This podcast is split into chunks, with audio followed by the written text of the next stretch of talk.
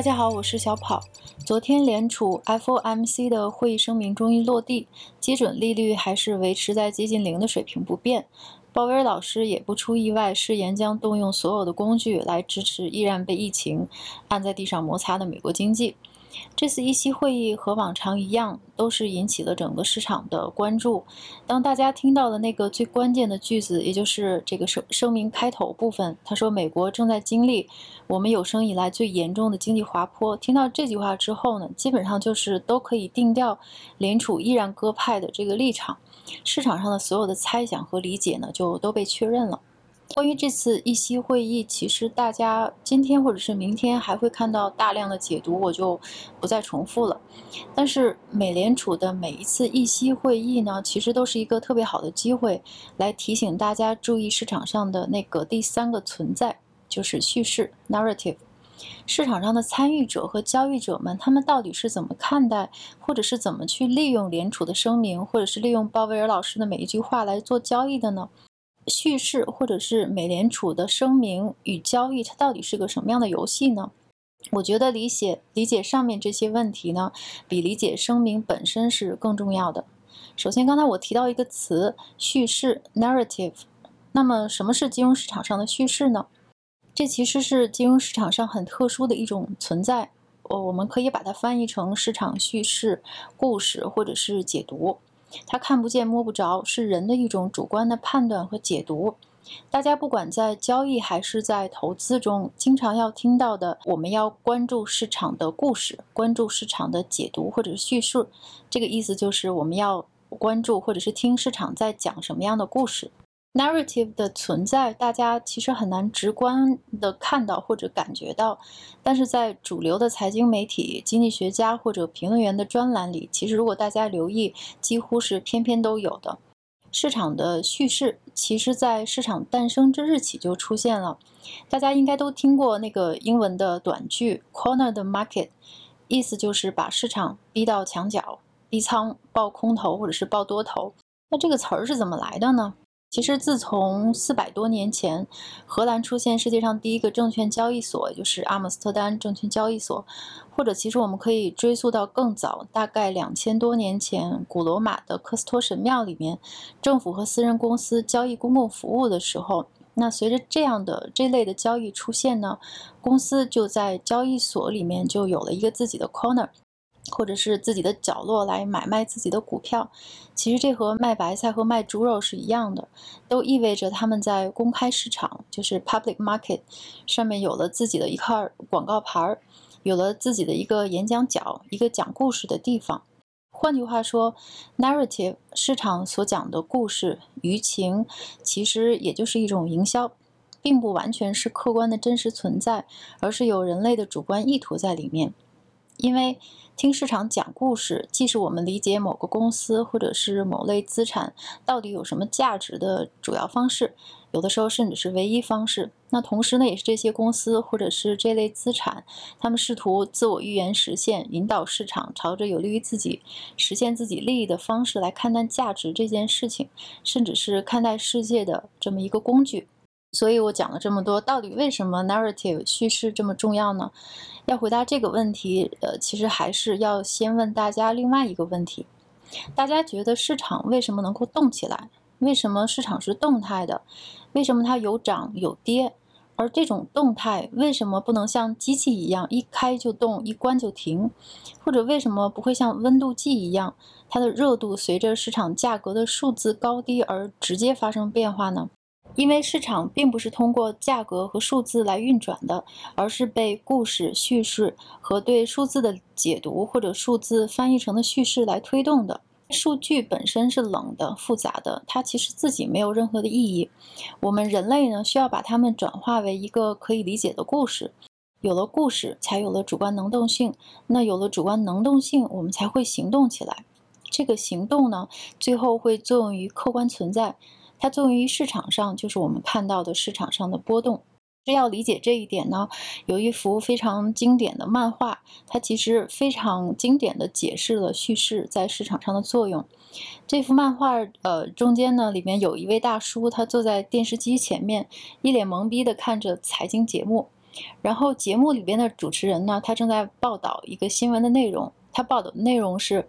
今日华尔街降息的消息提振了股市，但紧接着降息可能引起通胀的预期又让市场跌了下来。直到市场转念一想，低利率可能提振低迷经济，市场又被提了起来，然后最后又被经济过热可能导致重新加息的恐惧拉了下来。已经有越来越多的大牛们呢意识到了市场上的叙事或者 narrative 这件事儿，他意识到了叙事影响市场的重要性。比如说大家都知道的诺奖的得主罗伯特席勒老师，他甚至将这件事儿发展成了一个理论。叫做 narrative economics 叙事经济学，这个理论是说文字语言其实他们都能够非常轻易地影响市场上众人的行为，从而影响市场。故事不仅能激发，还能够深入人的价值观，连接人的行为，从而将它的影响疯传到远方，甚至是全世界。narrative 很重要。但是如果您或者是我想把握它呢，其实是非常难的，因为 narrative 它是自己是在不断变化的。随着市场越来越成熟，故事越来越复杂，给市场带来动能的叙事也是一直在变化的。比如说，我举个例子，嗯，价值分析、基本面分析这个 narrative 或者这个叙事呢，它其实就像圣经一样，从上世纪三十年代开始，持续了将近一个世纪的黄金年代。二零零八年金融危机之后，随着全球大放水和越来越深的金融化，央行这个叙事的影响力其实变得越来越大，到现在几乎已经完全上位，覆盖掉了基本面这个故事的影响力。这也就是为什么这些年资产价值和基本面之间的距离，就像中年大叔眉毛和发际线之间的距离一样，越来越远。我举几个市场上著名的叙事，大家可以感受一下。第一个著名的叙事就是那句非常著名的 “Whatever it takes”，不惜一切代价。从严格意义上讲，美国股市从零九年的五月开始涨，到了二零一一年，对于依然信仰主动资产管理，就是 active portfolio management，追逐阿尔法的这些对冲基金经理来说呢，它其实是非常糟糕的一年，因为那段时间次贷危机、欧债危机已经严重拖累了美国市场。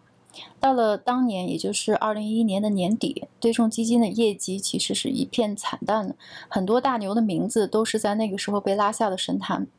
尽管如此，到这个时间点为止，quality 或者是有质量的资产才有价值这个叙事或者这个 narrative 呢，它是依然有效的。主动资产管理的策略依然有收益，市场上依然有阿尔法可以追逐。到了二零一二年的夏天，转折点就出现了。八月的第一个礼拜，在伦敦的欧央行会议，就是 ECB Conference 上，有两个可以载入史册的叙事就出现了。一个就是德拉吉的 Whatever it takes，不惜一切代价拯救欧元；另外一个就是 OMT，也就是直接货币交易。就是这两个词儿改变了金融投资的一切。有很多人当时持有大量的做空欧洲金融股的头寸，在会议刚结束时，欧洲市场确实也下跌了。空头们赚了很多钱，但是后面两天就来了一个完全的大反转，因为在会议当天上午媒体的主旋律还是德拉吉的重大失误，到了下午就变成了德拉吉的勇敢之举，整个叙事或者说整个 narrative 的画风是瞬间改变。当时的西班牙和意大利是欧洲诸国中的战斗机，这个“猪”是二师兄的“猪”，一直是全球投资者担忧的主要来源。但是自从德拉吉的那句 “Whatever it takes” 这句话一出口，从这两个国家的股市表现中，您就完全看不出他们的基本面有多糟糕了。自从德拉吉在七月二十六号说出这句话以来，西班牙股指上涨了百分之十七，意大利上涨百分之十三。整个欧洲股市居然是喜大普奔的节奏，彻底打爆了空头。很多对冲基金就是在二零一二年的那个夏天永远的消失了。更魔幻的是，德拉吉老师居然成了当年《金融时报》年度人物，大笨蛋变成了大英雄，Super Mario 超级马里奥的这个绰号就是来源于此。第二个著名的叙事“前瞻指引”，“前瞻指引”这个词大家其实都很熟悉。它早在一九九九年就被日本央行率先使用，后来日本央行使用的次数实在太多，干预都变成了“狼来了”，就几乎没有人相信。到了现在，任何口头干预完全没有任何作用，所以日本央行干脆动手不动口，直接进入市场买债券、买股票。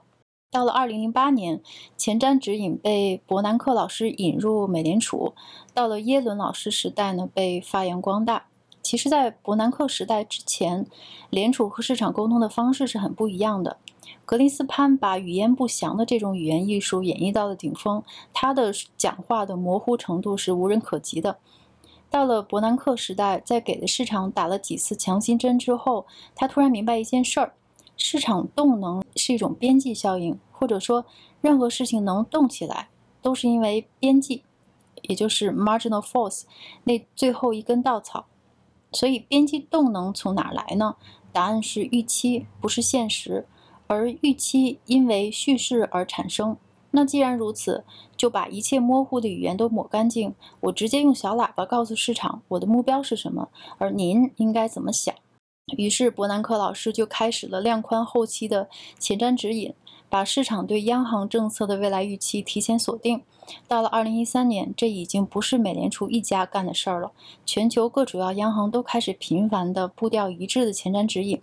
从伯南克开始，然后德拉吉加入，然后是英格兰央行当时的新任行长卡尼，大佬们的步伐是保持着高度一致。再后来，暗示、隐晦、间接这些传达政策意图的方式就通通不要了。大家现在已经顾不了那么多，指导。呃，或者叫做操纵市场的渴求是昭然若揭，全都变得非常的简单、直白又粗暴。这种越来越极端的表现对市场当然是有副作用的。只要知道了你的意图，就一定会被市场利用。结果呢，就是货币政策或者前瞻指引的作用越来越弱，联储变成了 the only game in town，就是整个市场上唯一的游戏，只能不断的重复，要不能停。听到这儿，您再重温一下。鲍威尔老师昨天的言辞，是不是觉得他是一个极烂的影帝呢？昨天的会议声明事前没有发布太多的敲边鼓的新闻，声明里也没有公布任何新的项目，资产购买计划也没有发生任何的变动，利率政策没有任何变化，前瞻性指引没有任何更新，收益率曲线控制的说辞等等等等，没有任何的意外。反正每一个词儿都不值得在彭博终端上弄出个红色标题来。然而市场还是大幅上涨。因为当下市场上的主导叙事，联储连考虑加息的这个考虑都没有考虑过。We're not even thinking about thinking about raising interest rate。这个 narrative 再次得到了确认。无论实体经济发生什么变化，美联储加息的想法都将被搁置一段极长极长的时间。这个小心思，现在市场上的每个人都明白了。这就是美联储目前货币政策的。立场，也就是二零二零版的 Whatever it takes，不惜一切代价。而现在的市场，您每天在经历的以及看到的市场呢，就是这个 narrative 这个叙事的游乐场。好，今天就跟大家分享到这里，我们下次再见。